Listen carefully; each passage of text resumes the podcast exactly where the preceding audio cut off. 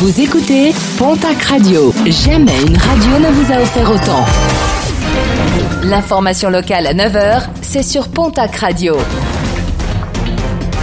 Bonjour Jean-Marc Courage Sénac. Très belle matinée. Plusieurs incendies déplorés dans les Hautes-Pyrénées. Hier, à Bénac, un incendie a ravagé une maison d'habitation.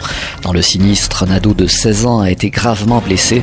Les pompiers ont également été mobilisés à Bordère-sur-les-Chaises suite à l'incendie d'un garage jouxtant une habitation. Des enquêtes ont été ouvertes pour déterminer les causes exactes de ces sinistres. Alerte arnaque, les arnaques au numéro surtaxé se multiplient dans la région. Le principe est simple, un interlocuteur à l'autre bout du fil vous invite à rappeler de toute urgence une personne en vous donnant un numéro de téléphone. Autre arnaque, un appel très bref d'un numéro inconnu, un numéro bien évidemment surtaxé.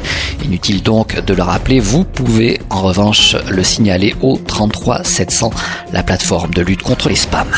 22, le chiffre du jour, c'est en tonnes. Les denrées récoltées le week-end dernier par la Banque alimentaire des Hautes-Pyrénées, 22,3 tonnes plus précisément, des denrées acheminées jusqu'à Bordère, triées et qui seront dans les prochains jours distribuées aux associations partenaires de la Banque alimentaire pour être offertes à leurs bénéficiaires.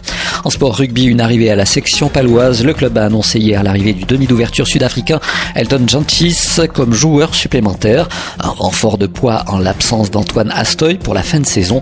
À 30 ans, le joueur compte 37 sélections avec l'Afrique du Sud. Il devrait arriver en terre béarnaise la semaine prochaine. En basket, cette fois-ci, Jeep Elite, la victoire de Paula Cortés à Roanne, 72 à 80. En nationale masculine 1, l'Union Tarbes-Lourdes de Pyrénées était en déplacement hier soir à Vendée, Chaland Basket.